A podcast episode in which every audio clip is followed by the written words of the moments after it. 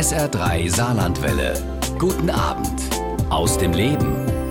Florian Lukas ist Schauspieler. Bekannt wurde er 2003 durch den Film Gut bei Lenin. Insgesamt hat er bisher in über 100 Filmen mitgespielt, stand zum Beispiel für die Fernsehserie Weißensee oder die Krimireihe Friesland vor der Kamera. Zuletzt spielte er die Hauptrolle in der Serie Die Wespe und spielte mit in dem Kinofilm Die drei Fragezeichen Erbe des Drachens.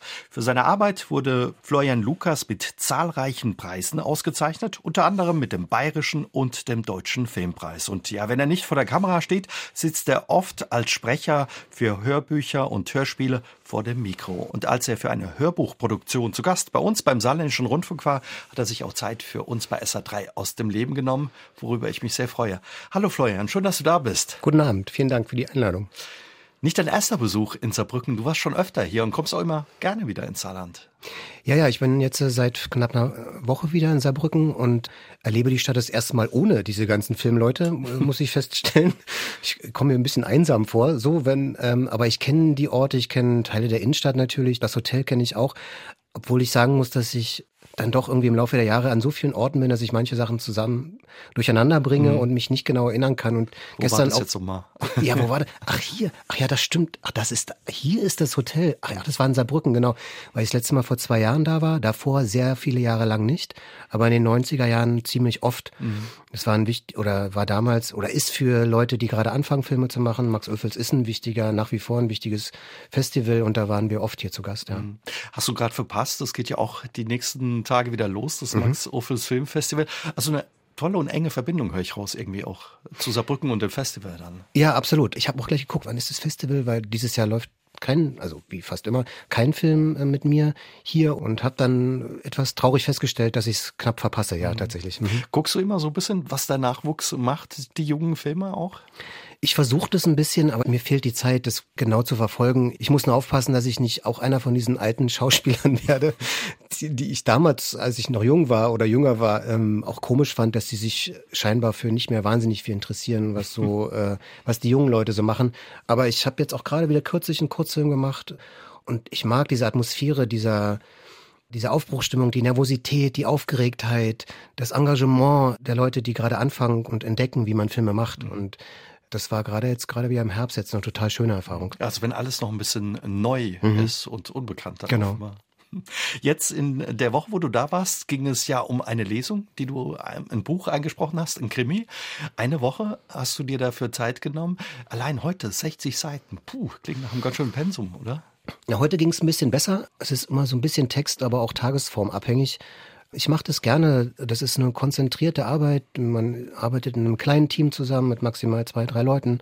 Und auch die Vorbereitung ist eine sehr intime, auf sich bezogene Arbeit mit dem Text. Und und in der Regel ist es so, dass ich so viele Arbeitstage, also Vorbereitungstage brauche wie Aufnahmetage. Also waren das jetzt äh, ungefähr zehn Tage, in denen ich mich mit dem Roman beschäftigen durfte. Und es ist eine ganz intensive Zeit, sich mit Literatur zu beschäftigen. Das, das ist wirklich sehr schön. Hast du schon immer gerne vorgelesen oder ist das was, was da mit deinem Beruf als Schauspieler kam? Das Vorlesen war eigentlich tatsächlich der Anfang von allem. Ich, ich erinnere mich mal, dass mein Bruder wahnsinnig, mein zwei Jahre jüngerer Bruder, wahnsinnig ungern gelesen hat und ich das immer ganz toll fand mit ihm einen Deal zu machen und ihn so ein bisschen übers Ohr zu hauen und gesagt habe, weißt du, wir haben uns ein Zimmer geteilt damals, du räumst unser Zimmer auf und ich lese dir dafür vor. Klingt nach einem guten Deal, zumindest für dich. Für mich klingt, äh, im Prinzip ist das eigentlich immer noch so. Wer räumt heute auf und du liest vor? Ne, nicht, aber andere gehen arbeiten, ich darf vorlesen. Okay. Und was hast du damals deinem, deinem kleinen Bruder vorgelesen? Was waren das, das für Geschichten? Äh, Kinderbücher. Ich weiß nicht mehr. Ich habe wahnsinnig viel und sehr, sehr gerne gelesen. Und aus, diesem, aus dieser Lust vorzulesen in der Schule, aber auch dann auch zu Hause, ist dann irgendwann die Möglichkeit entstanden, als Kind schon als Zwölfjähriger beim Rundfunk in Ostberlin äh, Teil des Sprecherkinderensembles da zu werden. Oh, und da habe ich angefangen, in diesen großen, wahnsinnig beeindruckenden Studios in der Nalepa-Straße in Ostberlin eben erste Hörspiele zu machen. Und das hat mich wahnsinnig begeistert und äh, sehr beeindruckt und daraus ist dann alles weitere entstanden. Das glaube ich. Äh, ich war als Kind großer Hörspielfan, deswegen glaube ich, dass das wahrscheinlich für dich als Kind großartig war, da, da mitzuspielen oder dabei zu sein. Was waren so erste Rollen oder Sprechrollen, die du da hattest? Das erinnere ich nicht mehr genau, ehrlich gesagt. Ich, das weiß ich nicht mehr. Ich erinnere mich nur an diese tolle Atmosphäre, an die tollen Schauspieler, die ich da treffen konnte die, Studios waren wirklich groß. Also äh, die sind es irgendwie immer noch, wenn man sie als Erwachsener wieder sieht. Und da waren diese alten Bandmaschinen, also wirklich, also das war, das war für mich besonders toll, weil ich natürlich auch geliebt habe, wie viele in meiner Generation Hörspiele auf Schallplatte zu hören. Mhm. Und wir haben die wenigen Schallplatten, die wir hatten, Märchenplatten oder was wir gehört haben als Kinder in den 80er Jahren war Alphons Zitterbacke. Das wird in Westdeutschland wahrscheinlich fast niemandem was sagen. Das war einer unserer Lieblingsplatten, die können wir nach wie vor auswendig. Und das war ein wahnsinnig toller Sprung für mich, von dieser intensiven Zuhörerschaft dann auf die andere Seite zu wechseln und dann selbst in diesen Studios stehen zu dürfen. Das glaube ich, ja. Und was, was mich, bei mir waren es die Kassetten dann schon. Mhm. Ich bin äh, drei Jahre jünger als du. Ich glaube, du bist 73 geboren, ja. ich 76.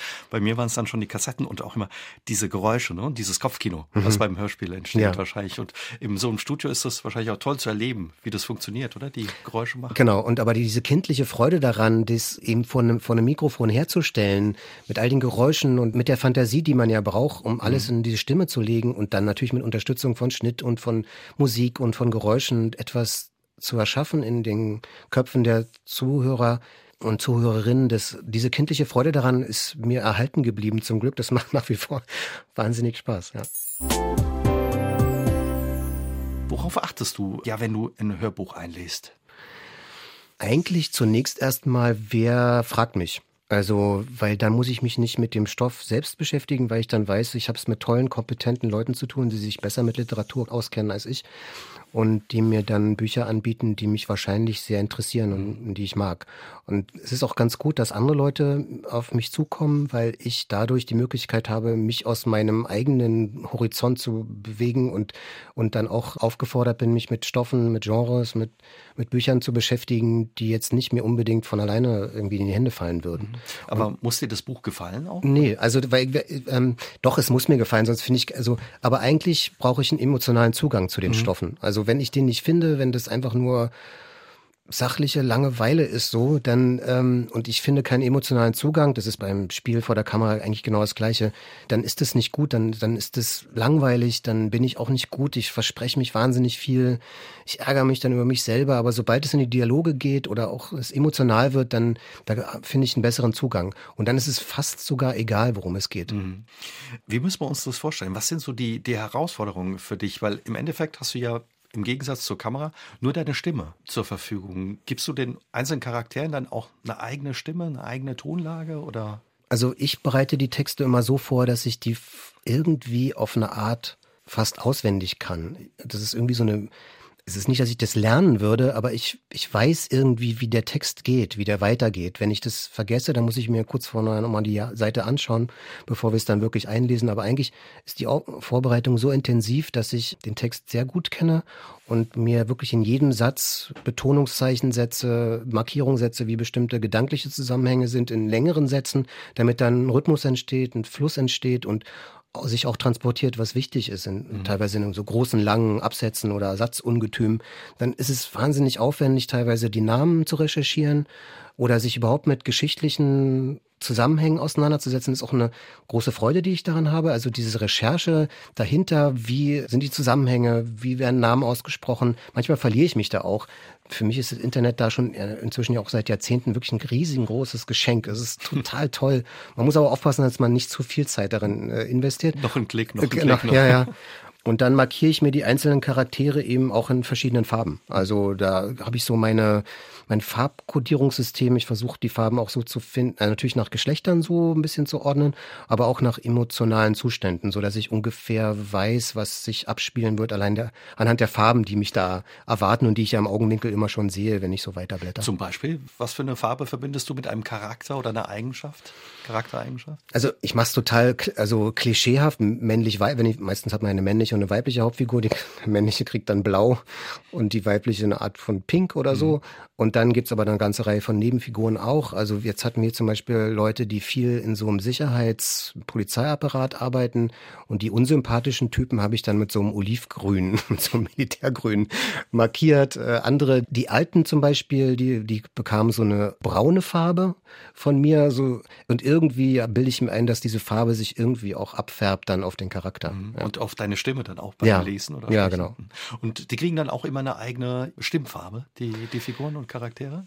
Ja, ich versuch's, versuch's zumindest ein bisschen anzudeuten. Also ich glaube, es ist problematisch, wenn man zu sehr einfach versucht, so in die verschiedenen Charaktere zu springen, gerade wenn man so zwei, drei, vier Leute in einem Raum hat. Aber so ein bisschen unterscheiden sollten sie sich schon, aber zu viel ist, erscheint mir dann immer so wie Puppentheater. Ja. So, ja. Wahrscheinlich auch schwierig, dann immer nochmal den richtigen Ton, wenn es zu viel wäre, zu treffen. Ja. Der, der Person. Und dann immer hin und her zu springen, ja. Aber wenn du sagst, du kennst den Text dann so gut, dass du ihn fast auswendig kennst, wie oft liest du dann so ein Buch, bevor du das einsprichst? Einmal. Einmal nur. Ja, ja. Aber dann eben auch sehr intensiv, ähm, aber auch nur wenige Stunden am Tag, weil die Intensität ist für mich dann nicht über mehrere oder viele Stunden aufrechtzuerhalten. Ich mache dann immer Sachen zwischendurch auch, andere Sachen, irgendwas rumbasteln, bauen und so. Aber irgendwie prägt sich der Text eben ein, so wie es ich weiß nicht, ich, ich, ich kann die nicht auswendig, aber ich weiß, was als nächstes kommt, mhm. irgendwie, ja. Toll, das ist spannend. Du hast vorhin schon gesagt, ah, manchmal verspricht man sich und dann ist es auch wieder schwer, da irgendwie reinzukommen oder man ärgert sich über mhm. sich selbst. Aber wie ist das dann auch zum Beispiel bei fremdsprachigen Texten? Oder der Krimi war jetzt, glaube ich, ein französischer Krimi mhm. ne? mit den Namen. Auch übst du die dann richtig? Oder frag mal auch einen Muttersprachler mal und sag mal, wie spricht man das richtig aus? Na, ich hatte mit Denise Dreier äh, natürlich äh, jetzt eine große Hilfe, weil sie kann gut Französisch und ich kann überhaupt keins und ich habe mich echt schwer getan mit den französischen Namen. Da waren auch teilweise echt komplizierte Sachen dabei. Normalerweise komme ich gut vorbereitet in die Produktion. Es gibt inzwischen auch wirklich sehr umfangreiche Datenbanken, wo man Aussprachen nicht nur nachlesen, sondern eben auch nachhören mhm. kann. Und äh, das ist wahnsinnig hilfreich für mich. Und normalerweise weiß ich eigentlich, wie die Sachen ausgesprochen werden. Manchmal gibt's unterschiedliche Versionen, dann bespricht man es mit der Regie. Aber die Namen hier in dem Roman, die waren teilweise Fantasienamen, auch griechische Namen. Und das war schwierig zu recherchieren. Ich habe es irgendwann aufgegeben, weil es auch so viel war. Und wir haben uns dann zusammengesetzt und jeden Namen durchgegangen. Wir waren auch einmal am zweiten Tag äh, Mittagessen im griechischen Restaurant hier in einem in Saarbrücken und haben uns dann von dem Gastronomen uns die ganzen griechischen Namen nochmal äh, aufsagen und sagen. Und wir haben uns dann Fachwissen angeholt, ja. und dann hat's geklappt. Ja, und dann ging's einigermaßen. Ist das eigentlich ein großer Unterschied, ja, die Arbeit vor dem Mikrofon im Vergleich zu deiner Arbeit vor der Kamera? Naja, so ein bisschen wie bei Dart. Also man ist nur selbst sein größter Gegner. Also man, man kämpft mit der eigenen Unzulänglichkeit, mit den Sprachfehlern, mit, mhm. mit Unzufriedenheit auch, es hat sich das transportiert jetzt. Ähm, warum verspreche ich mich in jedem Satz? Es macht mich, früher habe ich mich wirklich wahnsinnig darüber geärgert und habe mich beschimpft und so. Das ist zum Glück äh, besser geworden, äh, auch für alle anderen mhm. Beteiligten viel besser auszuhalten. Und äh, jetzt ist es ja so, dass ich dann ähm, ruhig werde und, äh, und dann zur Not mal einen Kaffee trinken gehe und so. Aber es ist eben eine Arbeit, die sehr intensiv und intim ist, die sich zwischen zwei, maximal drei Leuten abspielt. Und das ist natürlich anders, als wenn man vor so einem vor 50 Leuten steht an so einem Set mit einem ganz anderen Vorlauf, mit Make-up und Kostümen und allem möglichen Kram und dann eben etwas gemeinsam entstehen lässt. Also das geht eben nur gemeinsam und das ist eine ganz andere Qualität, auch wirklich wahnsinnig schön, aber die Abwechslung, dann alleine mal im Studio zu stehen oder zu sitzen für eine Zeit lang und äh, mal einen richtigen Alltag zu haben und jeden Morgen zur selben Zeit im Studio zu erscheinen und ungefähr zur selben äh, Uhrzeit Feierabend zu haben, das ist auch immer sehr schön zwischendurch. Mhm. Was ungewöhnlich ist für dich, so quasi geregelten Arbeitstag, wie die meisten von uns haben? Ja, das ist äh, für mich tatsächlich, für mich gibt es so keinen Alltag. Das ist für mich ein großes Glück. Die Vorstellung davon mochte ich schon als Teenager gerne. Und nach dem Abitur habe ich sofort Zivildienst gemacht, anderthalb Jahre. Und das war eigentlich meine einzige geregelte Arbeit, die ich nachgegangen bin in meinem Leben und alles andere hat sich äh, ist äh, vorgegeben durch den Rhythmus der Filmproduktion und auch der anderen äh, Lesungen und so, die ich mache. Und da ist jeder Tag alt anders. Und ähm, das freut mich sehr, dass ich das so machen darf. Für viele Leute ist das nichts, für mich ist das ein großes Glück. Du bist in Ostberlin groß geworden, im Bezirk ja. Prenzlauer Berg. Als Teenager hast du schon angefangen, ja, so in freien Gruppen Theater zu spielen. War es damals schon dein Wunsch, Schauspieler zu werden oder wie kam es dazu? Also ich mochte die ganze Atmosphäre. Ich fand es toll, Teil von so einem kreativen Projekt zu sein. Und habe dann, auch weil ich sehr schüchtern war, ich meine, ich habe natürlich so ich habe mir die amerikanischen Serien als Kind angeguckt, die so im Fernsehen liefen und ich fand das alles irgendwie natürlich faszinierend und hatte auch Lust, wie viele andere eben auch, das auch gerne mal selber auszuprobieren. Aber ich habe mich irgendwie nicht fähig dazu gefühlt und hatte auch nicht genug Selbstvertrauen.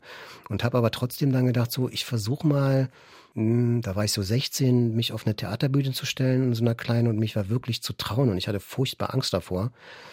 Und irgendwie kam das an. Also das war irgendwie gemocht, das, was ich da gemacht habe. Und dann hat sich relativ schnell mein erster Film ergeben. Das war einer der letzten DDR-DEFA-Filme im Jahr 1990. Da war ich erst 17 Jahre alt und da durfte ich meine erste Hauptrolle spielen. Und das Banale Tage war Banale Tage hieß der Film, der jetzt tatsächlich in der Retrospektive der Berlinale in diesem Jahr läuft. So also ich bin, Zeit. ja, es vergeht die Zeit. Ich bin jetzt Teil der Retrospektive geworden. Und ähm, ich freue mich sehr, dass der läuft, der Film, und ich werde auch da sein und ihn vorstellen. So, und dann alles andere war dann ein Prozess, den ich nicht wirklich selbst gesteuert habe. Mhm. Mir fehlte wirklich immer die Leidenschaft, aber auch das Selbstvertrauen zu sagen, ich will das unbedingt machen, ich kann mir nichts anderes vorstellen, äh, das ist mein Leben, koste es, was es wolle, sondern irgendwie hat der Beruf sich dich ausgesucht. Ja, eigentlich schon. Und ich habe auch jahrelang, da war ich dann aber auch schon Papa und so von zwei Kindern, wirklich jahrelang wirklich das nicht geschafft, mir selber, also zu sagen, dass ich Schauspieler bin, dass das mein Beruf ist, sondern war immer irgendwie so Darsteller. Und aber erst dann so mit 30, da kam dann gut Berlin in die Kinos. Und ich habe einen deutschen Filmpreis dafür gewonnen. Und das war so ein Moment, wo ich dachte, okay, ich glaube, ich muss jetzt mal selber für mich sagen, ich bin Schauspieler. Das ist jetzt mein Beruf und das ist, was ich jetzt äh, mache. Das ist mein Arbeitsleben und das ist mein Lebensunterhalt, den ich damit verdiene. Aber bist du gut bei Lenin mit 30 hattest du ja schon unheimlich viele Filme auch gemacht. Ja, ne? ja, auch, das war ja bekannte Filme mit Till Schweiger. Ja, aber es war trotzdem etwas, was ich mir nicht selbst ausgesucht habe. Das, also ich kann es nicht anders sagen. Ich ich habe es mir natürlich irgendwie auf eine Art ausgesucht. Ich wollte gern Filme machen. Ich habe mich auch im Speziellen für Filme entschieden und nicht fürs Theater beispielsweise, was ich auch immer noch nebenbei so ein bisschen gemacht Warum? habe. Das Reisen mochte ich, mochte das Wechseln von Orten, von Rumkommen, von neuen Leuten kennenlernen, neue Konstellationen kennenlernen, immer wieder in neuen Kombinationen an neuen Orten miteinander ein neues Projekt kreieren. Aber da, und ich mochte aber auch, dass das abgeschlossen ist, dass es irgendwann eben auch vorbei ist und nicht so ein jahrelanger, auslaufender, wahnsinnig langweiliger, routinierter Prozess ist, so den man, wo man seine Vorstellung runterspielt oder so. Und das habe ich mir schon ausgesucht und ich habe auch immer sehr viel Leidenschaft in die einzelnen Projekte gelegt und sehr viel Fleiß auch und Zeit investiert. Aber da ging es immer eher nur um das Machen und nicht um die Vorstellung, ich will unbedingt Schauspieler werden, sein oder, oder so, sondern ich mochte dieses Zusammenarbeiten, mhm. auch dieses engere Zusammenarbeiten, als ich es am Theater kennengelernt habe, zwischen all diesen unterschiedlichen Menschen mit all diesen unterschiedlichen Fähigkeiten. Und am Filmset arbeitet man viel enger mit all diesen unterschiedlichen Leuten zusammen als am Theater, wo man eben eher auf einer Bühne steht, mit den, seinen Kollegen und dem Regie-Team interagiert und so. Und das ist, was ich gerne mochte. Aber ich hätte mir auch gut vorstellen können, dass der Zufall mich in irgendwo hinter die Kamera gebracht hätte und dann wäre ich da wahrscheinlich ähnlich glücklich, wie ich heute als Schauspieler mhm. bin. Ist es ungewöhnlich für, für deine Branche, dass man als Schauspieler nicht unbedingt den Beruf sucht, sondern der Beruf einen findet? Oder gibt es mehrere Kolleginnen und Kollegen, denen es ähnlich gegangen ist? Das weiß ich ehrlich gesagt nicht, aber ich glaube, man braucht schon, wenn man einfach aus dem Nichts anfängt, eine Menge Geduld und Kraft und Ausdauer und auch ein dickes Fell irgendwann, um auch echt eine Menge Rückschläge verkraften zu können und überhaupt das erstmal in Gang zu kriegen und dann aber auch zu halten. Und äh, da muss ich sagen, dass mir vieles tatsächlich einfach in den Schoß gefallen ist, kann man nicht anders sagen. Ich hab, bin damit sehr sorgsam umgegangen und bin auch sehr kritisch mit dem, was ich mache und auch mit mir selbst.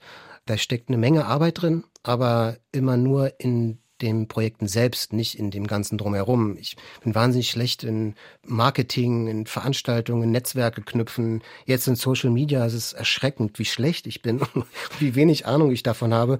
Aber ich habe auch gar keine Lust, mich damit zu beschäftigen. Manchmal poste ich ein Foto, ich sehe immer die unfassbaren Followerzahlen von all meinen Kollegen, aber auch von Leuten, von denen ich noch nie gehört habe. Ich bin unsichtbar in den sozialen Medien, obwohl ich ja nun auch nicht gerade nichts mache, so. Aber ich verstehe es nicht und ich habe auch keine Lust. Gab es in deiner Familie einen Bezug irgendwie auch äh, zum Theater oder im Kino? Seid ihr oft ins Theater oder ins Kino gegangen? Nee, also äh, gar nicht. Also ich habe viel irgendwie heimlich Fernsehen geguckt am Nachmittag, wenn ich allein zu Hause war. Was war das? Dann Westfernsehen? Das war dann West, ja, das war dann eben Fernsehen, was wir in Ostberlin ja auch empfangen mhm. konnten, Westfernsehen. Und diese ganzen alten Serien, aber auch ganz viel noch, damals in den 80er Jahren lief noch das ganze Stummfilmarchiv hoch und runter. Also ganz viel Buster Keaton und Charlie Chaplin und all diese Sachen die habe ich echt intensiv noch gesehen, so als Kind und als junger Jugendlicher so. Und dann aber auch eben die ganzen amerikanischen Serien, äh, weiß nicht, Trio mit vier Fäusten oder ein Colt für alle Fälle. Ah, das habe ich auch gelesen. Ja, und das hat mich sehr beeinflusst. Also das hat mich auch sehr inspiriert. Wie fanden deine Eltern das dann, als du ja mit der Idee um die Ecke kamst, oh, ich mache das jetzt mal zum Beruf oder, oder ich bleib da dran? Ja? Meine Eltern hatten tatsächlich die Idee, dass der Junge doch mal beim Rundfunk es versuchen könnte. Es gab irgendwie mal so einen Zeitungsaufruf mhm. oder eine Annonce und dann bin ich daraufhin hingegangen und, und es hat mir auch großen Spaß gemacht. Als sie dann merkten, dass das jetzt mein Beruf wird und dass ich vor allen Dingen es vorhabe, ohne Studium zu versuchen, waren Hast du es probiert an der Schauspielschule? Ich habe es probiert an den Schauspielschulen, bin abgelehnt worden. Einmal bin ich sogar angenommen worden an der Filmhochschule Babelsberg. Aber da habe ich auch schon gearbeitet als, äh, als Schauspieler und habe Filme gemacht. Und damals war es so, dass Filme an den Schauspielschulen noch nicht so eine Anerkennung hatten mhm. wie heute. Das war für die meisten Leute waren die, The also die Schauspielschulen Theaterschulen. Und das war die wahre Kunst. Und Film war eher sowas wo man sich bückt, um Geld zu verdienen, so ungefähr. Und ähm, man hat da sehr herablassend draufgeschaut. Das fand ich irgendwie auch immer komisch und es gab auch Arbeitsverbote, also die ersten Jahre des Studiums. Und ich hatte keine Lust, mich damit einverstanden zu erklären.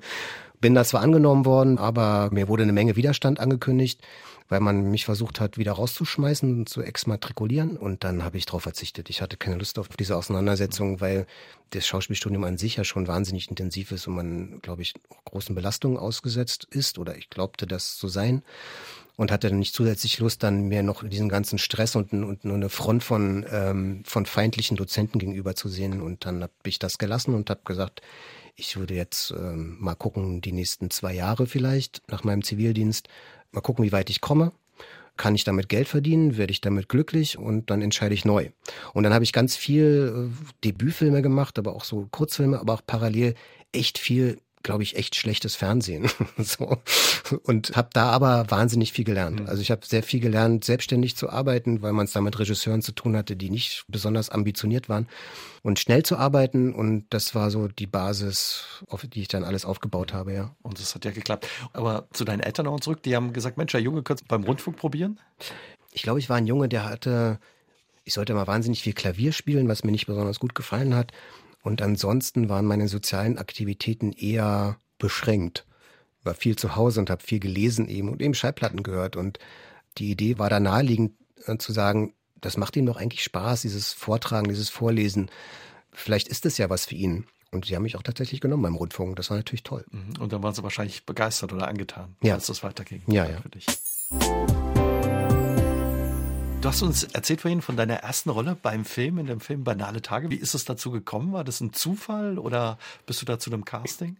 Das war auch wieder, naja, einer von diesen glücklichen Umständen. Ich war dann da in einem Außenbezirk von Ostberlin, in einer wirklich räudigen Gegend, äh, in dieser Theatergruppe und war wahnsinnig glücklich und sehr aufgeregt da zu sein. Und ich glaube, bei den ersten Proben, die ich da hatte, kam halt ein junger Regisseur rein, der seinen ersten Film plante, mhm. Peter Welz. Und der hat nach Jugendlichen gesucht, die seine Hauptfigur darstellen. Und der hat mich da gesehen, der hat mich dann erstaunlicherweise eben zum, zum Vorsprechen eingeladen und dann auch, glaube ich, noch zu einem zweiten. Und dann kam irgendwann ein Telegramm ein Telegramm. Damals noch ein Telegramm. Vom DEFA-Studio. Ich war natürlich wahnsinnig aufgeregt mhm. mit der Bitte um Rückruf. Ich weiß nicht, ob da, glaube ich, schon die Zusage drin stand. Ich glaube nicht. Ich habe dann jedenfalls angerufen. Meine Eltern hatten damals schon ein Telefon. Und dann kam die Zusage. Und ich, ich weiß noch, dass ich, ich war außer mir vor Freude. Also ich war so unglaublich stolz. Und ähm, das war auch eine Zeit mit 17, da ging es mir nicht so wahnsinnig gut. Und ich war, glaube ich, auch ganz schön einsam. Und ich hatte in der Schule auch überhaupt keine Lust mehr. Ich hatte viel Stress in den Monaten 89, da in dem Jahr, in dem Wendejahr. Das war klar, wenn die DDR weiter besteht, werde ich wahrscheinlich nicht mal ein Abitur machen dürfen. Und dann änderte sich plötzlich alles. Plötzlich war die Mauer weg, der Staat war weg, die Lehrer hatten keine Macht mehr.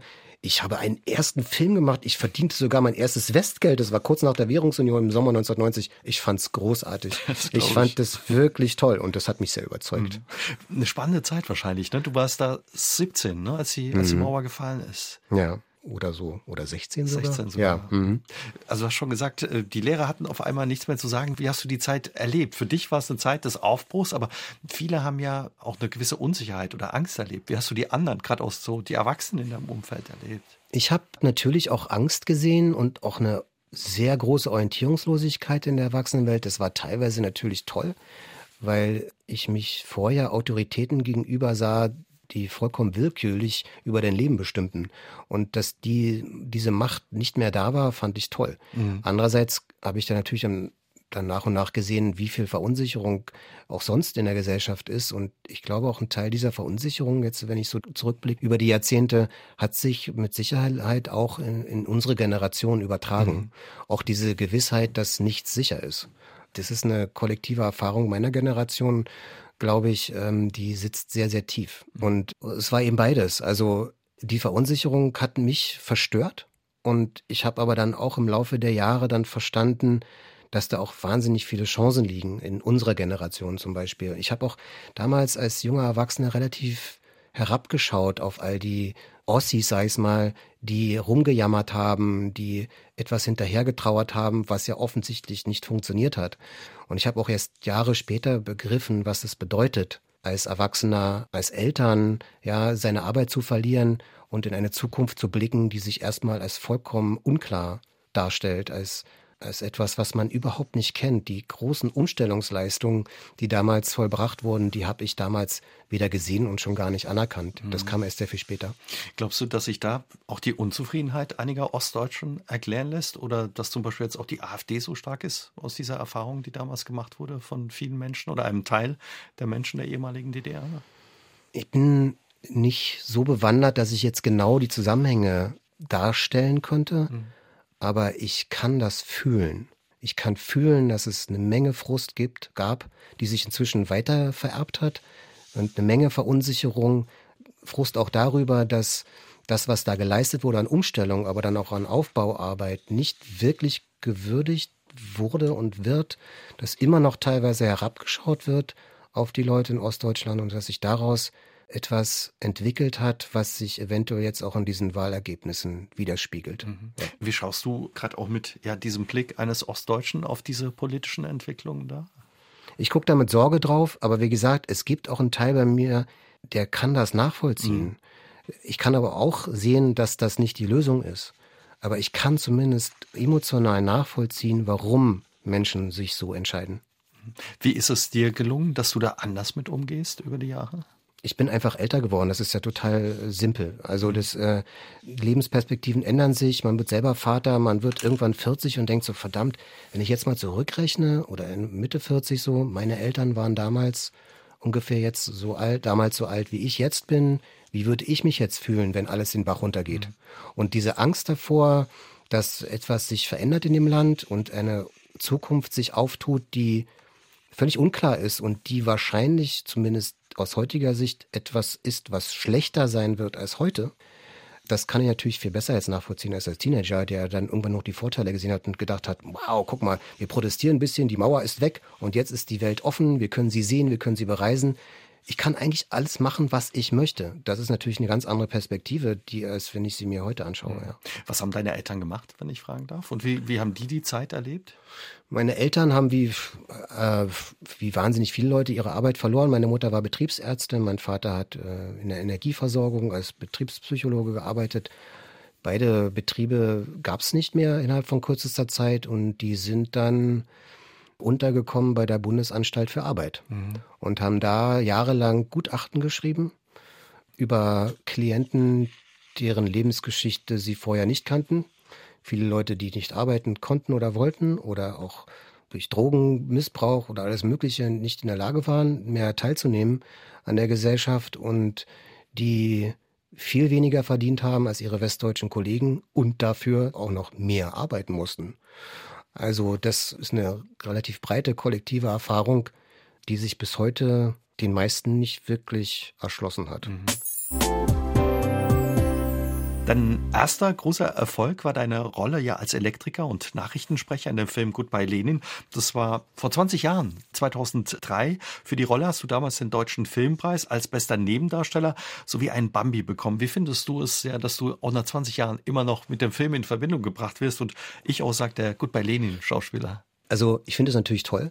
Wer hat schon das Glück, in einem Film mitzuwirken, der ja irgendwie zu einem Teil der deutschen Geschichte geworden ist, auf eine Art winziger, aber immerhin. Und ähm, es ist auch deshalb, hat eine gewisse Ironie, weil ich, sagen wir mal, als ich angefangen habe in den 90er Jahren, habe ich mich sehr von meiner ostdeutschen Vergangenheit distanziert. Also ich habe auch, weil man dadurch, dass man in Ostdeutschland und auch in Berlin eigentlich keine Filme gedreht hat, war ich fast nur in West, früheren Westdeutschland mhm. unterwegs, habe auch viele Filme in Hamburg gedreht und irgendwann hat man mich für so einen Hamburger gehalten und ich habe auch hatte auch überhaupt gar kein Interesse darüber zu sprechen, dass ich eigentlich aus Berlin komme und so und habe das versucht so aus der Öffentlichkeit rauszuhalten, auch vor mir selber irgendwie. Und gut, bei Lenin war ein Wendepunkt.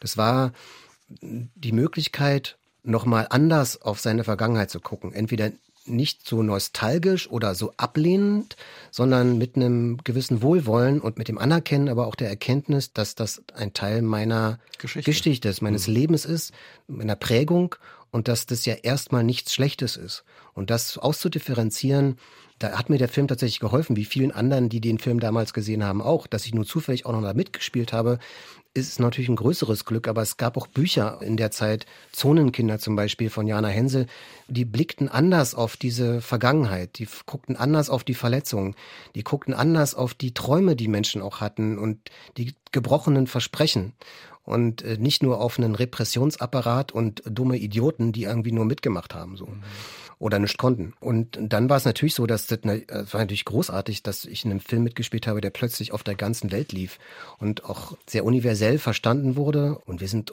viel rumgekommen. Auch es war, es ist, wir hatten gerade im Herbst 20 und 20-jähriges Jubiläum, genau. Und Wolfgang Ecker, der Regisseur und die Firma X-Filme hatte eingeladen und wir haben uns alle wiedergesehen. Und es ist super, den Film nochmal zu sehen und wie gut der gealtert ist wie krass wir alle gealtert sind und dass auch viele Leute schon gestorben sind. Und dann wird dieser Film irgendwie auch nun zu so einem persönlichen Zeugnis mhm. und die all die Erinnerungen gehen zurück in diese Zeit. Wie waren wir damals? Wie standen wir im Leben? Wie haben wir bestimmte Dinge gesehen? Wie hat sich die Welt inzwischen verändert? Und es gibt wenige Filme, wo man, die man sich eben dann nochmal so anschaut und denkt so, wow, krass. Also, ja. Was sind da für Erinnerungen jetzt bei dem Treffen bei dir hochgekommen, persönlich? Ähm, du hast ja gesagt, der hat viel verändert für dich. Ne? Also auch der ja. Moment, wo du gesagt hast, ich bin kein Darsteller, sondern Schauspieler. Ne? Ich bin Schauspieler. Ich erinnere mich natürlich auch an sehr stressige Zeiten. Meine Kinder waren damals sehr klein und ich habe das kaum organisiert bekommen, die Dreharbeiten, bei denen auch wahnsinnig viel schiefgelaufen ist und wo wir nachdrehen mussten und das, das nicht geklappt. Dauernd wurden die Pläne geändert, man konnte nichts organisieren. Aber ähm, wie wir angefangen haben, diesen Film zu machen, wie wenig man weiß, wie erfolgreich oder nicht erfolgreich ein Film ist, mit welcher Energie. Also es war schon besonders, wie Wolfgang Becker damals, mit welcher Manie er eigentlich irgendwie uns alle vor sich hergetrieben hat und mit welcher Akribie er versucht hat, genau den Ton zu treffen, der damals noch nicht üblich war man musste sich ja durchaus zu Recht den Vorwurf machen lassen, dass da oft Westdeutsche am Werk waren, die überhaupt gar keine Ahnung hatten, wovon sie da sprechen und das nur benutzt haben als Folie. Und Gut Berlini war einer der ersten Filme, die es geschafft haben, sehr differenziert und sehr liebevoll draufzuschauen. Und diese Wandlung in der Sicht auf mein eigenes Leben, dieser Punkt, an den erinnere ich mich auch dadurch, dass ich den Film nochmal gesehen habe, sehr, sehr deutlich. Das war ein wichtiger Wendepunkt auch in meinem privaten Leben. Was hat sich dann alles dadurch verändert? Ich habe viel liebevoller einfach auf meine eigene Vergangenheit geguckt. Ich habe den Blick weiten können auf die Leistungen der Generation meiner Eltern und Großeltern auch. Ich konnte viel besser annehmen, dass das Teil meiner Geschichte ist. Also, und ich konnte damit irgendwie auf eine Art auch meinen Frieden machen mhm. und bin mehr bei mir selbst angekommen dadurch. Also als wenn man immer so einen Teil seiner, seines Lebens, seiner Vergangenheit ablehnt oder versucht zu ignorieren, da kommt er ja nochmal extra und auf eine ganz ungute Art und Weise zurück. Wart ihr überrascht damals gewesen von dem großen Erfolg? Ja, wir waren überrascht. Ähm, es zeichnete sich irgendwie ab, aber als ich dann das erste Mal bei einer Voraufführung, da gab's Treffen vorher, wo vorher festgelegt wurde, wie wollen wir den Film vermarkten. Der soll auf keinen Fall als Tragödie äh, wahrgenommen werden, er soll als Komödie vermarktet werden. Und es ist, es ist zwar irgendwie auch lustig, aber es ist überhaupt keine Komödie. Und ähm, aber es, es funktionierte. Und er hatte bei der Berlinale einen unfassbaren Erfolg 2003. Man hörte das Rauschen ein bisschen wie beim Tsunami schon vorher. Dann gab es diese Premiere, der wurde an diesem selben Abend noch in die ganze Welt verkauft. Und da, ab da war alles anders, vor allem für, für Daniel Brühl. Du hast gesagt, er wurde in die ganze Welt verkauft. Ihr habt nicht nur ja in Deutschland Preise dafür bekommen, wie den Bambi oder den Deutschen Filmpreis, sondern auch bei einem Filmfestival in Pakistan. Wahnsinn. Wie ja, richtig, dazu? stimmt. Keine Ahnung. Irgendjemand hat dann mir einen Preis mitgebracht, der da war und den für mich in einem Gegennamen. Wir waren auch mal in Hongkong mit dem Film, das war auch, äh, erinnere ich mich. Und ähm, das ist toll, weil durch diese Reisen, teilweise durch Filmfestivals, aber auch durchs Goethe-Institut, kommst du natürlich dann irgendwo, also weiß nicht, du also kommst an die entlegensten Ecken und da steht einer mit einem Goodbye Lenin-Cover auf Japanisch und fragt nach einem Autogramm. Oder du gehst in irgendeine und dann auch viele Jahre später, ich meine, der Film ist ja nach wie vor auf eine Art und Weise präsent. Der wurde dann auch Teil des Goethe-Programms im Deutschunterricht. Und zwischen treffe ich Leute auf der ganzen Welt, die sagen, Goodbye Lenin ist ein Film, mit dem habe ich Deutsch gelernt beispielsweise oder so. Der ist irgendwie Teil des, des Bildungsprogramms geworden und ist dadurch auch in die nächsten Generationen dann weitergereicht worden. Ja. Was glaubst du, warum hat er auch in Pakistan, Hongkong oder Japan funktioniert und war so erfolgreich? Ich weiß nicht. Also ich glaube zum Beispiel, dass er im, ich, ich bin mir nicht mehr sicher, irgendwo war das, wo war das denn, im Iran oder so, dass der da auch gut ankam, weil es eben dann universell wird. Wir haben eine Gesellschaft, die nicht existiert. Wir haben eine Gesellschaft, die man sich erträumt.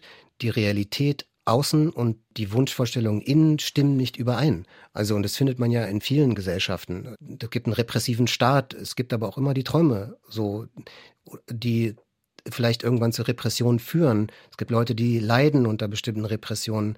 Und darunter gibt es aber immer eben alles andere die Liebe, die Freundschaft, das Zerwürfnis, die Trennungen, die Enttäuschungen im privaten Bereich und wie sich alles eben miteinander verwebt.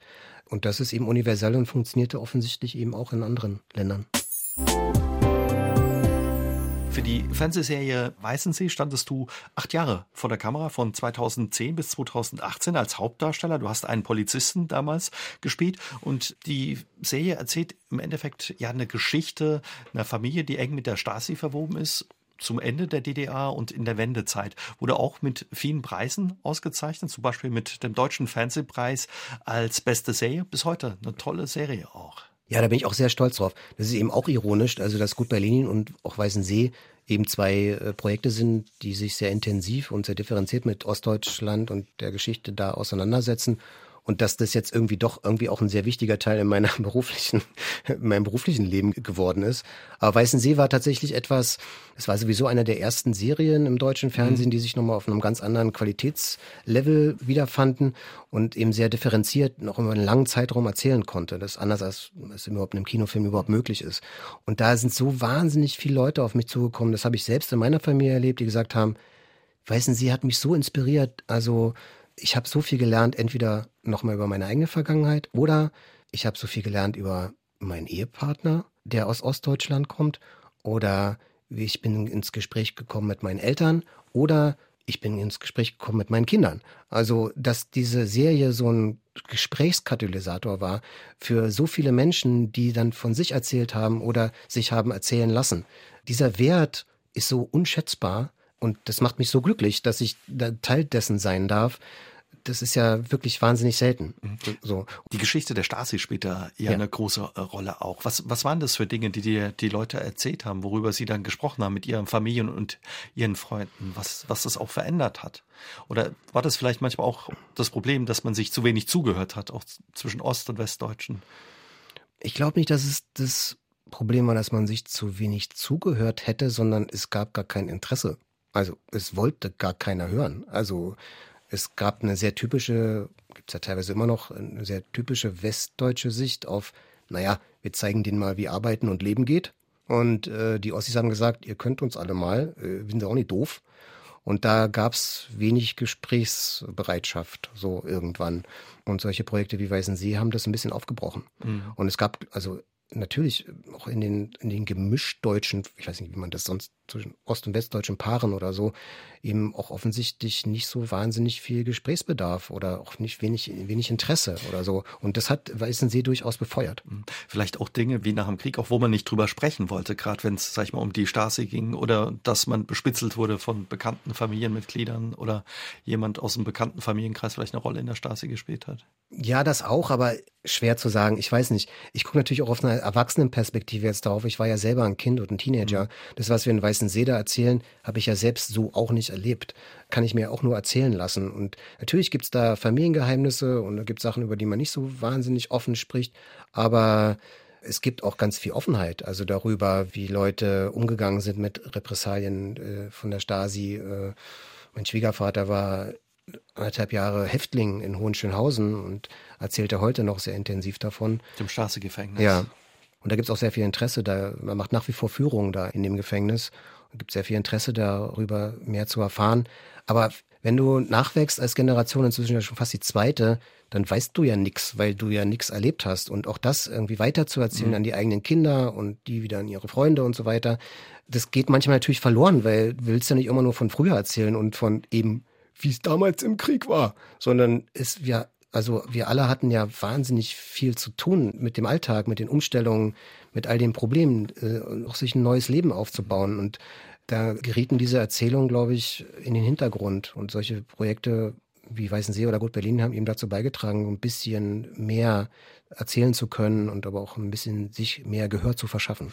Du hast gerade eben gesagt, du warst ja noch Kind in der DDR, beziehungsweise hast das sehr kindlich erlebt. Als Jugendlicher ist dann die Mauer gefallen, da warst du 16, 17. Trotz alledem, wie würdest du sagen, hat dich ja deine Kindheit da geprägt und wie hast du dir auch erlebt? in Ostberlin. Jetzt ist Ostberlin nochmal was anderes als vielleicht andere Ecken mhm. in der ehemaligen DDR. Naja, das ist schwierig, das so in drei Sätzen so mhm. zusammenzufassen. Es, es, gab eben beides. Es gab eben sehr strenges Erziehungsregime so und äh, sehr bedacht, den Kindern der späteren Gesellschaft die richtigen Gedanken beizubringen, die scheinbar richtige Weltanschauung einzubläuen. Das hat nicht funktioniert. Das überträgt sich auch quasi bei mir in die Gegenwart, dass ich denke, so, man kann Weltanschauung, man kann eine bestimmte ja, Sicht auf die Welt nicht alleine dadurch beeinflussen, indem man es einfach stoisch immer wieder versucht, den Leuten ins Gedächtnis zu prügeln mhm. und das mit den möglichst richtigen oder veränderten Substantiven zu untermauern. Das funktioniert nicht, äh, hat jedenfalls nicht funktioniert. In der DDR hat man 40 Jahre lang versucht, die Leute zu bestrahlen mit einer bestimmten Weltanschauung. Das hat eher das Gegenteil bewirkt. Deshalb bin ich heutzutage auch wirklich tatsächlich immer skeptisch, wenn man versucht, politisch in der Öffentlichkeit Menschen zu beeinflussen, in welcher Form auch immer. Gut, bei Lenin war ein Film, wo es eben auch um ein Stück weit die Geschichte Ostdeutschlands und der DDR ging. Die Serie Weißensee dann auch. War das Zufall, dass du in so einem Film und einer Serie mitgespielt hast? Oder hat dich das besonders interessiert auch, das Thema und die Stoffe? Na, einerseits ist natürlich Zufall, weil irgendjemand kommt ja und entscheidet, äh, um mich äh, einzuladen ja. oder mich zu fragen. Ähm, und dann kommt so ein Projekt, so ein Thema zu mir und dann entscheide ich aus dem Bauch heraus, interessiert mich das? Kann ich damit was anfangen? Finde ich die Herangehensweise richtig? Und ich kannte die Leute da rumherum, die Weißen See entwickelt haben, teilweise sehr gut. Und äh, hatte großes Vertrauen darin, auch in den Gesprächen davor, dass da sehr viel Interesse besteht, sich wirklich mit einem offenen Herzen dem Thema anzunähern und sehr differenziert zu erzählen. Und dann ist es auch egal, ob man jetzt aus Westdeutschland oder aus Ostdeutschland kommt, wo die Leute kommen, ist wurscht, finde ich. Man braucht einen offenen Blick und eine Neugier, sich mit einem Thema mhm. auseinanderzusetzen. Und dann muss man nicht den Hintergrund haben.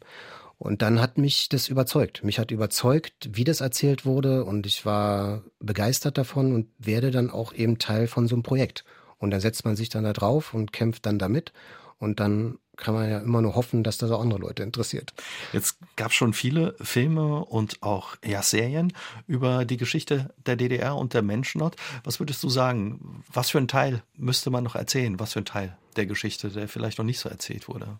Na, in Weißen See haben wir in der letzten Staffel auch über die Wendezeit erzählt und wie da die Betriebe geschlossen werden und die Leute relativ ratlos vor den Trümmern ihres Staates stehen und nicht so richtig genau wissen, wie es weitergeht ich glaube schon, dass man noch mal intensiver und viel genauer erzählen müsste, was sich da in den 90er Jahren in Ostdeutschland abgespielt hat. Ich glaube, auch dann kann man viel besser verstehen, was heute für eine Stimmung in Ostdeutschland herrscht.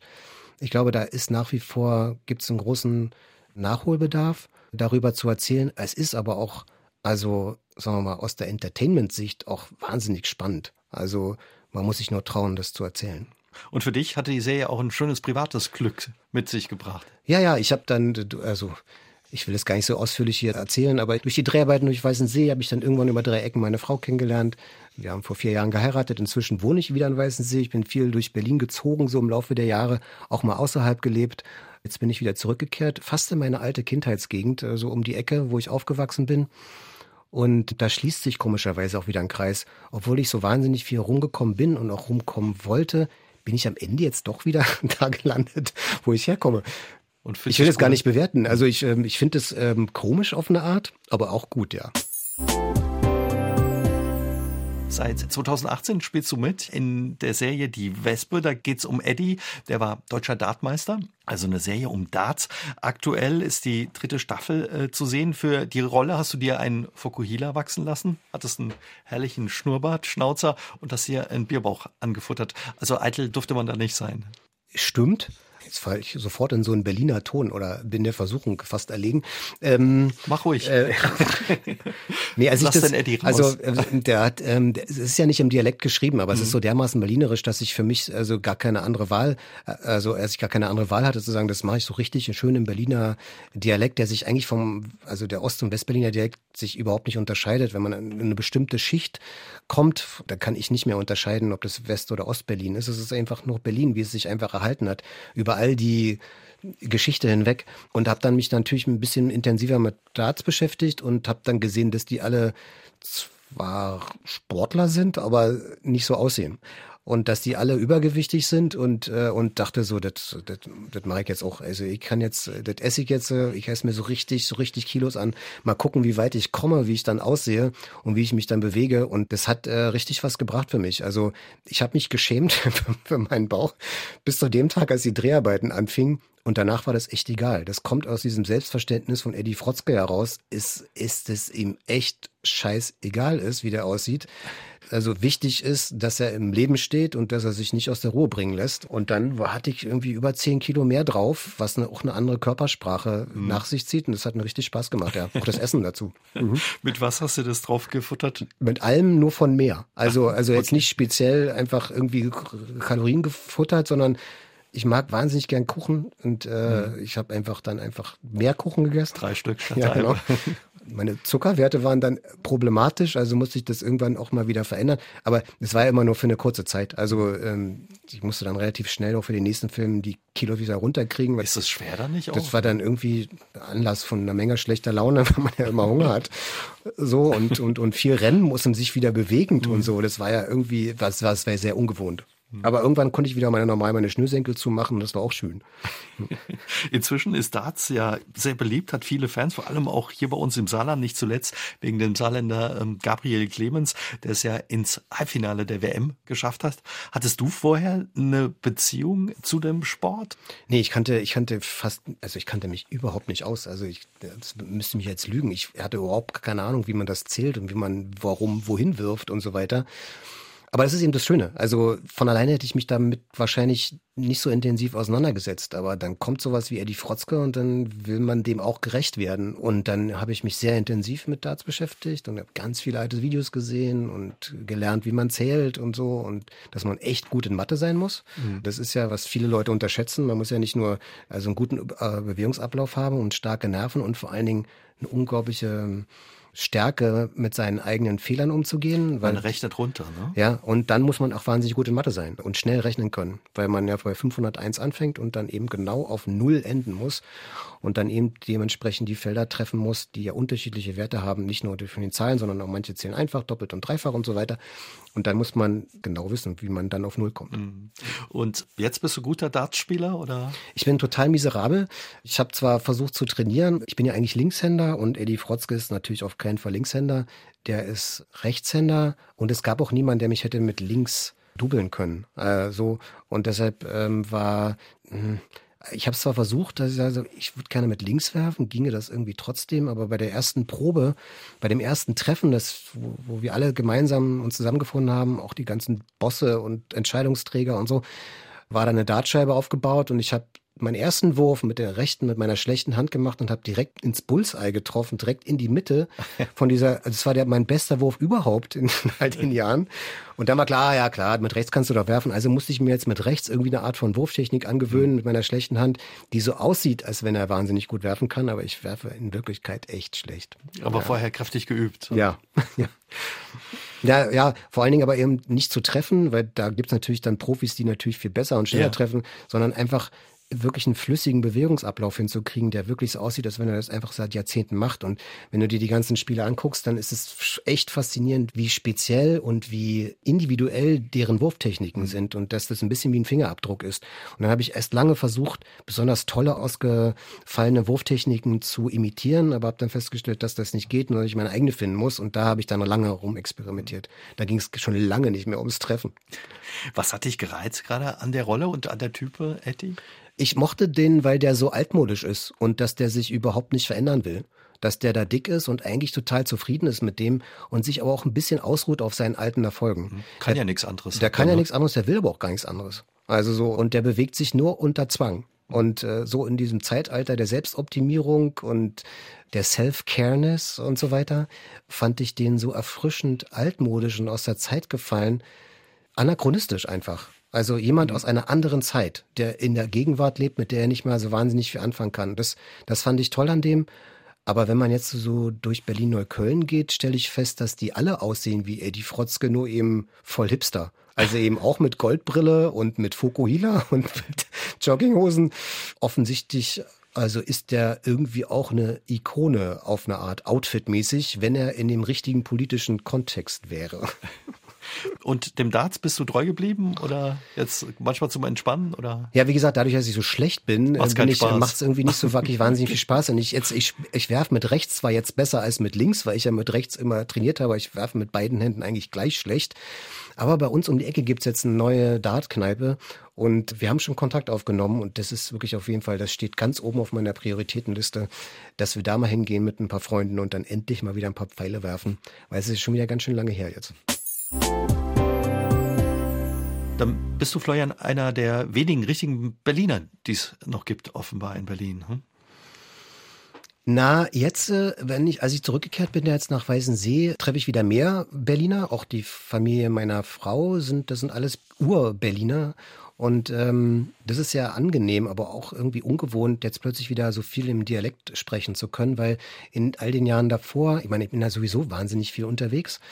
Und man, klar, wenn man außerhalb von Berlin ist, ist ja logisch, da trifft man nicht so viele Berliner, aber auch Berlin ist natürlich unglaublich, äh, hat er wahnsinnig profitiert von wahnsinnig vielen Leuten, die zugezogen sind. Und wenn man sich so durch Berlin bewegt, aber auch gerade außerhalb von Berlin, in den Gegenden, sagen wir mal, die besser sind, da triffst du natürlich eher weniger Berliner, mhm. sondern das sind alles Leute, die dazugezogen sind. Das siehst du dann auch in den Straßen, wenn die Leute dann zu Weihnachten nach Hause fahren und dann ist man in Berlin plötzlich wieder alleine.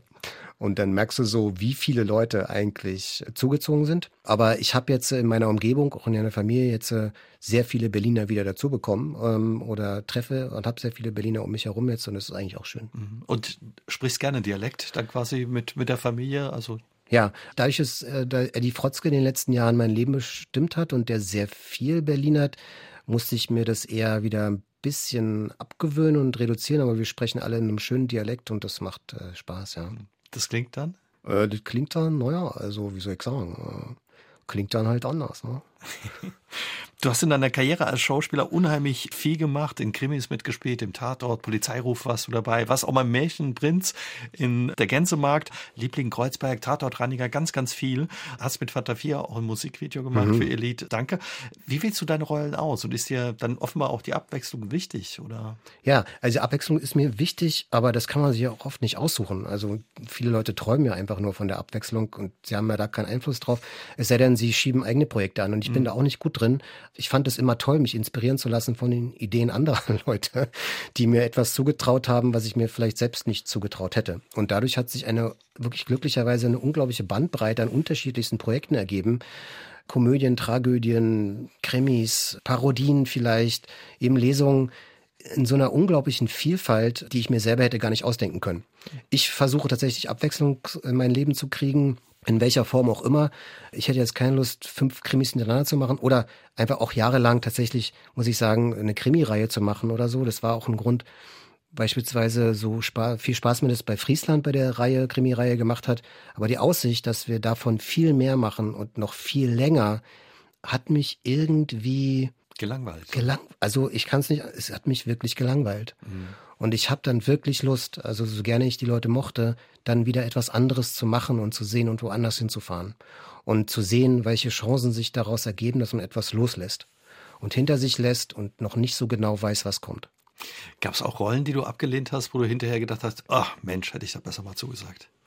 Äh, nee, ich habe mich manchmal um Rollen nicht genug bemüht. Äh, manchmal habe ich Sachen abgesagt. Ich, ich weiß, ich vergesse die Sachen auch immer, die mhm. ich absage. Das muss ich echt sagen. Aber ich hatte meine Gründe, warum ich Sachen nicht machen wollte, warum ich Sachen abgesagt habe. Manchmal sind sie wahnsinnig erfolgreich geworden, manchmal sind sie genauso beschissen geworden, wie ich es befürchtet hatte. Zum Beispiel? Das kann ich so, das gehört hier auch nicht hin. Das mhm. sind Sachen, an denen ich nicht beteiligt war. Zumal ja auch nicht alle Hoffnungen in Erfüllung gehen bei den Projekten, die man ja selbst anfasst und manchmal eben auch besser und erfolgreicher werden, ohne dass man das wusste oder oder dafür überhaupt etwas getan hat, ja, weil so viele Leute ja bei so einem Filmprojekt beteiligt sind. Nee, ich habe meine Entscheidung immer in dem Moment getroffen. Ich habe sie immer gut abgewogen und habe auch mich mit Leuten besprochen, auch wenn ich Zweifel hatte. Aber die meisten Entscheidungen entstehen aus einem Gefühl heraus und das entscheide ich für mich selbst. Und da lag ich bisher bin ich echt okay. Also ich habe schöne Sachen gemacht, manche Sachen waren besser, manche nicht so toll, aber im Großen und Ganzen hatte ich bei allen Sachen, die ich zugesagt habe, ich, ich wusste, warum ich die mache. Und äh, es gibt Filme zum Beispiel, ich habe mal so eine Bundeswehrkomödie gemacht. Kein Bund fürs Leben hieß die. Und das ist jetzt so, was jetzt vielleicht im Arthouse-Bereich jetzt vielleicht nicht so wahnsinnig gut ankommen würde. Aber es gibt immer wieder Teenager, die, die zu mir kommen und sagen, Alter, ey, kein Bund fürs Leben, dein bester Film. und das ist ja auch das Tolle, dass, ich mit den Sachen, die ich gemacht habe, so viele unterschiedliche Menschen auch ansprechen darf. Also insofern finde ich auch in jedem dann etwas, was ich, was ich gerne mag. Hm. Ja. Wahrscheinlich wirst du oft auf Goodbye Lenin, wie jetzt auch von mir angesprochen. Auf was ist dann noch dabei? Das ist sowas, was sich dann eher überrascht, oder? Ja, das ist unterschiedlich. Also jetzt Weißensee war in den letzten Jahren, da sind wirklich Leute, viele Leute zu mir gekommen, die sehr persönliche Geschichten mir erzählt haben, die jetzt auch so nicht nacherzählen kann und mag, aber du merkst, das ist, das, das hat denen in ihrem Leben wirklich etwas bedeutet. Nicht nur, ich hatte einen schönen Abend oder weiß nicht, äh, hat mich interessiert oder mal eine Runde gelacht, sondern es hat in meinem Leben etwas bewegt, es mhm. hat etwas verändert in der Beziehung zu meinen Kindern, zu meinen Eltern, zu meinem Ehepartner. Und in letzter Zeit ist es die Wespe, die läuft jetzt auf Sky, das ist jetzt, hat jetzt nicht so ein Riesenpublikum, aber da freue ich mich natürlich besonders, wenn Leute auf mich zukommen und sagen, Alter, ich habe die Wespe gesehen, wir lieben diese Serie, Eddie Frotzke, wir lachen uns tot. Ähm, das ist so toll und da bin ich natürlich stolz, weil ich bin auf Eddie Frotzke auch stolz. Das ist etwas, was ich immer gerne spielen wollte und glücklicherweise durfte ich das jetzt. Leider dürfen wir nicht weitermachen, weil Sky den Betrieb eingestellt hat. Schade. Ja. Und ähm, es gab eine vierte und fünfte Staffel, die wir eigentlich jetzt drehen wollten und schon gedreht hätten, fertig geschrieben und vorbereitet. Das wird leider nicht stattfinden. Oder es gibt Kinder, die auf mich zukommen und sagen, ich habe die Gänsemarkt gesehen und so, der Prinz, das bist doch du und so. Manchmal wundere ich mich tatsächlich, weil Sachen schon so lange her sind, zum Beispiel Absolute Gigantenfilm, der in Herzen echt vieler Leute seinen kleinen Platz hat, dass die Leute mich darauf immer noch ansprechen. Es gibt zum Glück Filme, der in den Leuten, in den Leben der einiger Leute tatsächlich Spuren hinterlassen hat. Und das ist echt ein großes Glück für mich. Das glaube ich. Das fühlt sich schön an. Gibt's was, wo du sagst, Mensch, das hätte ich gern früher gewusst? Ich bin auf der Suche nach Gelassenheit. Schon mein Leben lang. Inzwischen gelingt es mir etwas besser, aber ich wüsste immer noch gerne, wie Gelassenheit geht und vor allen Dingen hätte ich das schon viel gerne viel früher gewusst. Vielleicht kann uns ja einer weiterhelfen. Das kenne ich. Was kommt als nächstes äh, für dich? Florian? Als nächstes kommt äh, die vierte Staffel, auch eine Hörspielreihe Sherlock Holmes und Dr. Watson. Ähm, viele Fans auch, ja. ja auch viele Fans. Ähm, wir machen die vierte Staffel jetzt demnächst. Äh, jetzt fange ich quasi morgen auf der Rückfahrt von Saarbrücken nach Berlin an äh, vorzubereiten. Nächste Woche gehen wir ins Studio. Und danach kommt eine Fortsetzung von den drei Fragezeichen die wir auf Gran Canaria drehen. Oh, toll. Ja, und dann gibt's noch ganz viele andere schöne Aussichten, aber das ist jetzt noch alles ein bisschen hin. Dann lassen wir uns überraschen und freuen uns drauf und hoffen, dass du bald mal wieder ins Saarland kommst. Ja, danke schön. Danke für das Gespräch. Ja, vielen Dank auch. Aus dem Leben. Der SR3 Talk am Dienstagabend ab 20.04 Uhr gibt's auch zum Nachhören auf sr3.de, auf YouTube und in der ARD Audiothek.